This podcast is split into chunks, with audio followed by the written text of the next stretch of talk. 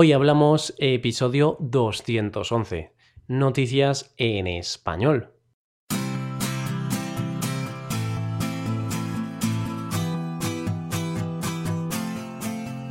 Bienvenidos a Hoy Hablamos, el podcast para aprender español cada día. Ya lo sabéis, publicamos nuestro podcast de lunes a viernes. Podéis escucharlo en iTunes, en Android o en nuestra página web hoyhablamos.com. También quiero recordaros que en nuestra página web tenéis disponible la transcripción completa del audio de este episodio. Con esta transcripción podéis revisar las palabras y expresiones que vamos a usar en el episodio de hoy. Bienvenidos un día más, señores y señoras, chicos y chicas. Llegamos a un nuevo episodio de Noticias en Español, una forma diferente de practicar tu español y de informarte de algunas de las noticias más relevantes de los últimos días. Hoy os hablaremos de la venta de un cuadro de Da Vinci, de la muerte del asesino Charles Manson y del famoso Black Friday. Hoy hablamos de noticias en español.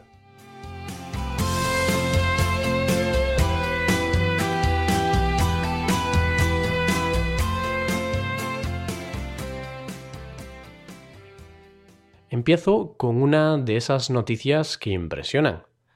Y es que seguro que ya te has enterado, pero queríamos hablar de una noticia sucedida hace tan solo unos días. La venta del cuadro más caro de la historia, el Salvator Mundi de Leonardo da Vinci.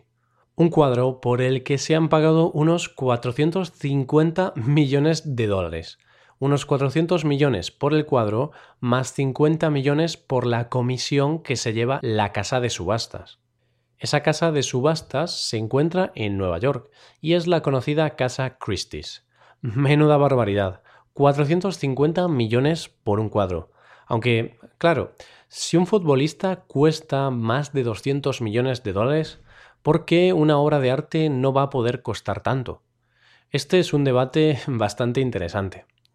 Fuera de debates, lo que sí queda claro es que la persona o personas que están detrás de esta compra tienen dinero para pagar eso y mucho más. Vaya, aún no se conoce públicamente quién ha desembolsado ese dinero, pero se cree que dos fondos de inversión árabes o asiáticos están detrás de la adquisición de esta obra de arte. Una obra de arte que retrata a Cristo como Salvador del mundo, un mundo simbolizado por una bola de cristal. Los expertos en arte señalan que este cuadro fue pintado allá por el año 1500 por el italiano Leonardo da Vinci, y desde entonces fue cambiando de manos, fue cambiando de propietarios en varias ocasiones. Esos cambios le provocaron importantes daños, motivo por el cual ha tenido que ser restaurado a conciencia. Incluso se había dudado de su autenticidad. Había quien pensaba que esta obra no había sido pintada por Da Vinci, algo que fue descartado por museos y expertos en arte. Una vez confirmada su autenticidad, ya solo quedaba ponerle el precio. ¿Y qué precio? ¿Quién se lo iba a decir a uno de los antiguos propietarios? el cual en 1958 vendió este cuadro por unos 40 dólares, pensando que no era auténtico, pensando que era una copia. Ahora, a esa cifra hay que añadirle muchos ceros. Dejamos de hablar del cuadro de Da Vinci, una de las personas más importantes en la historia de la humanidad, para hablar de otra persona que no será tan bien recordada, Charles Manson. O quizá sí, quizá Manson será recordado, pero no por sus buenas acciones, sino por sus lamentables acciones. Charles Manson es uno de los criminales más famosos de la historia. Y es noticia esta semana porque murió el pasado domingo en un hospital de California por causas naturales. Manson se hizo famoso por liderar a la familia Manson, un grupo de personas que sembraron el pánico en Estados Unidos a finales de los años 60. Sembraron el pánico porque asesinaron a nueve personas. Una de ellas, la actriz Sharon Tate, mujer del director de cine Roman Polanski. Charles fue, desde su infancia, una persona problemática. Pasó por correccionales y cárceles en muchas ocasiones.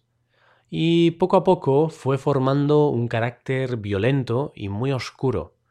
Con ese carácter atrajo a muchos seguidores, algunos de los cuales harían todo lo que fuera necesario para contentar a Manson, incluyendo el asesinato de personas inocentes.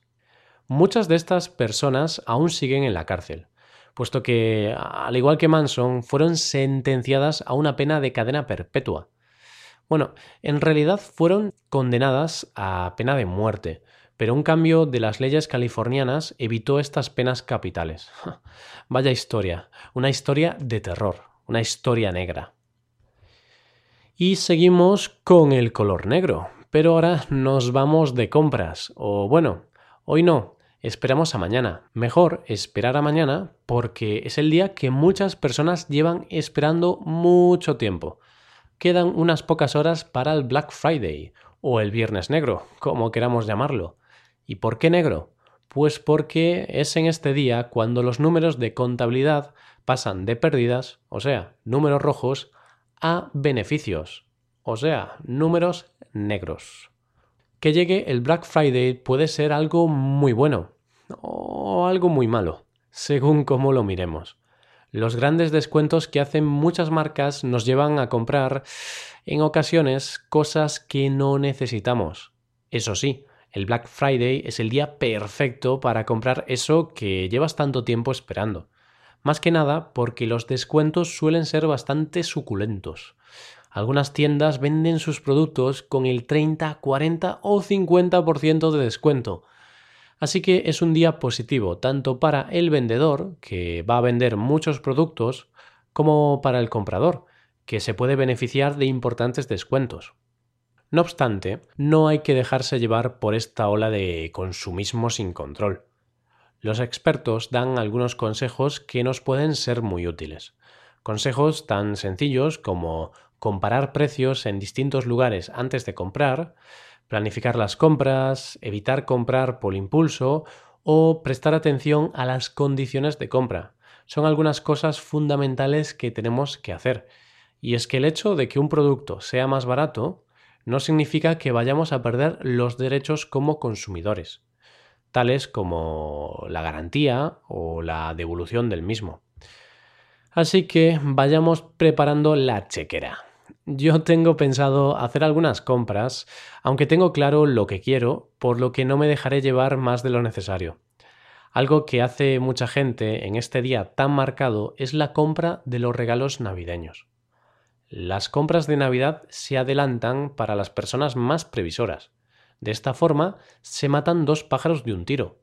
Por un lado, compras los regalos casi un mes antes, y por otro, te ahorras un buen dinero algo que siempre viene bien para el bolsillo. De hecho, esto es lo que voy a hacer en mi caso. Aprovecharé para comprar los regalos de Navidad y así ahorrar algo de dinero.